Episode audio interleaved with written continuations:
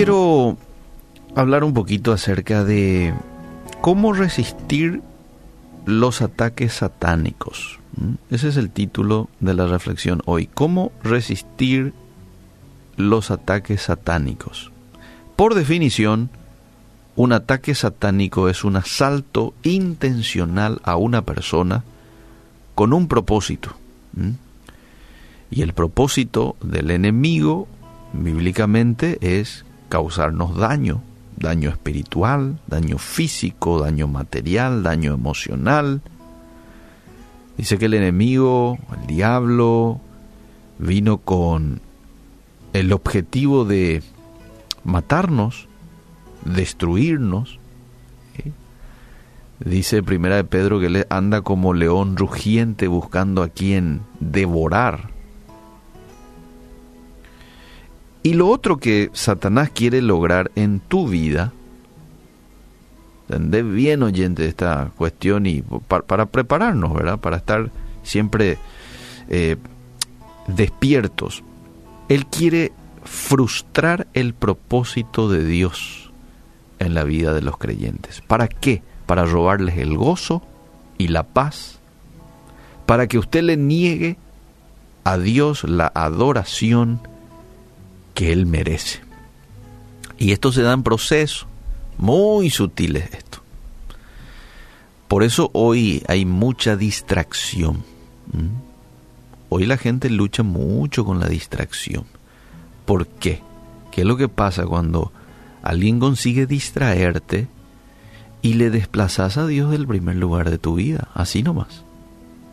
Va detrás de esa distracción esa distracción o ese, eh, ese elemento de pronto ocupa un mayor lugar en tu mente, en tu vida, en tu día, le das más tiempo de lo que tenés que darle y al hacer eso entonces ya descuidas las cosas prioritarias como por ejemplo buscar a Dios, buscarlo a través de la Biblia, tener un tiempo de quietud para escuchar su voz, ¿sí? Ya estás acelerado. Entonces ya no tenés esa quietud para escuchar a Dios. El celular, por ejemplo, podría ser un, elemento hoy muy utilizado por el enemigo para distraerte. Y no es que eh, haya algo malo con el celular, es que el corazón del ser humano tiende a este, no tener dominio propio, a no ser equilibrado en cuanto al uso ¿verdad? Somos muy fáciles, muy rápidos de distraernos y desplazar a Dios del lugar que le corresponde a nuestras vidas. Por eso esté usted atento. Fíjese horarios para de pronto tomar el celular y ver las noticias y ver las redes sociales. Tómese un tiempo. O si no, eso va a terminar consumiéndole su tiempo. Eh, Tómese un momento para recordar una situación particularmente tentadora que implicaba algo que desagradaría a Dios. ¿Mm? Una invitación de alguien para hacer algo. Bueno, ¿se dio cuenta usted de que estaba involucrado en aquella ocasión en una batalla satánica?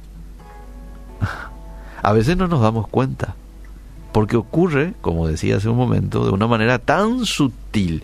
Pero ¿saben qué, mis queridos amigos? El diablo es real. La Biblia dice que él encabeza un ejército de ángeles caídos y que es tan soberbio como para pensar que puede vencer a Dios.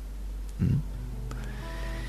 Hay muchos que te dicen, eh, pero hermano, hablemos más del Espíritu Santo, de Dios, de Jesús, que hablar del enemigo el mayor tiempo nos pasamos hablando de Jesús y del Espíritu Santo y de Dios, pero también hay que hablar y conocer por sobre todas las cosas la estrategia que utiliza el enemigo.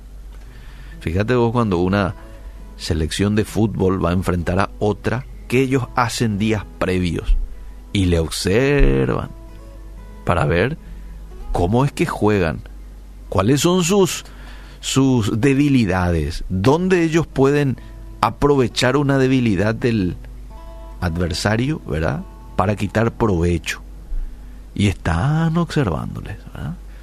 Para conocer al, al enemigo y poder crear una estrategia. Bueno, de la misma manera, nosotros también debemos de conocer al enemigo, cómo trabaja para crear una estrategia con la ayuda del Espíritu Santo. Conocer el plan del enemigo nos ayuda a prepararnos para el ataque. Primero, estemos conscientes de que el campo de batalla está en nuestra mente.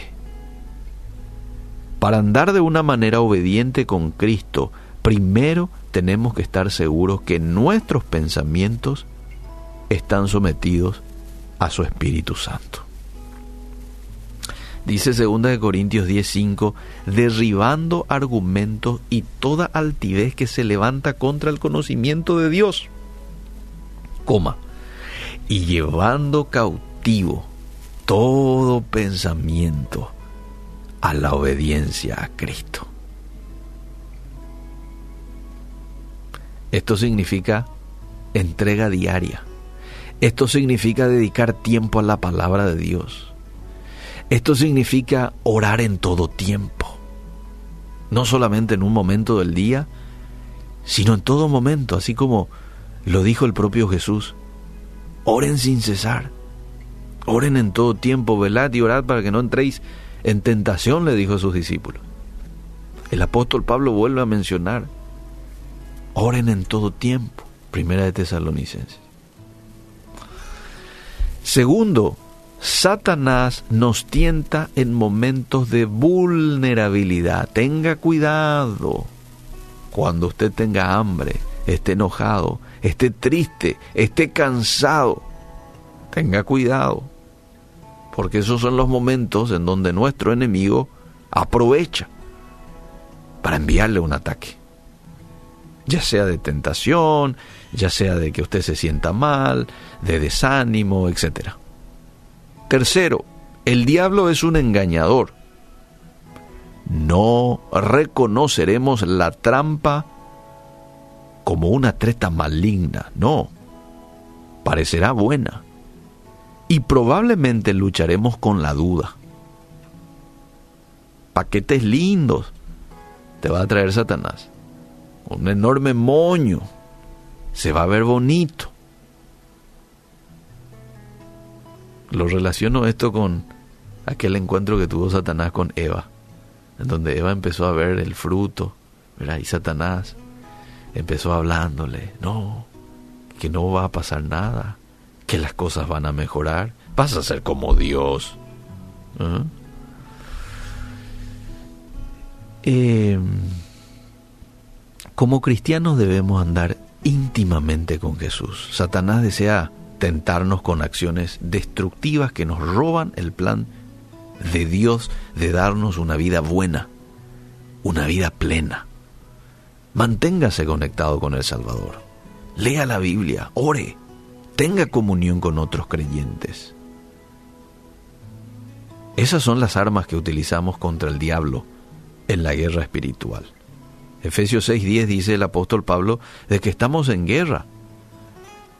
Tomen la armadura de Dios para que podáis resistir en el día malo, dice el apóstol Pablo. Tomen la armadura de Dios.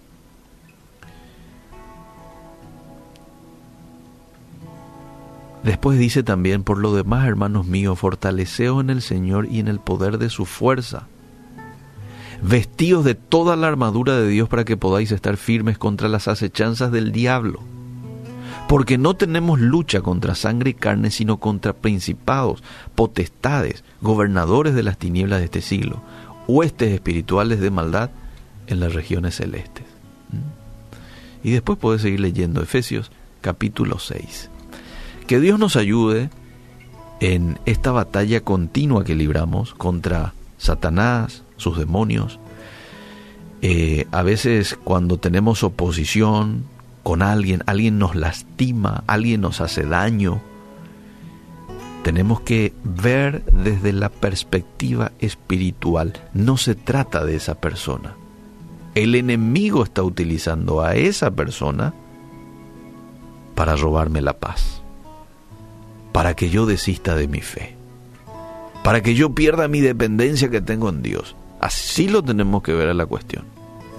No es tu hermano el que te está creando inconvenientes, no es eh, a veces hasta al papá y a la mamá muchas veces puede utilizar el enemigo para decirnos algo que contradice a la Biblia.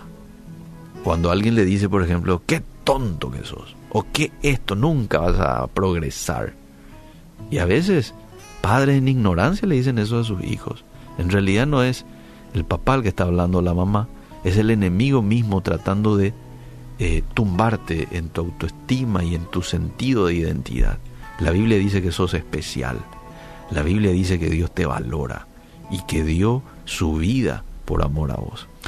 Que Dios nos ayude a ser siempre conscientes de que vivimos un ataque del enemigo en todo tiempo y también de que la batalla se va a ganar con la ayuda y el sometimiento de nuestras vidas a la persona del Espíritu Santo.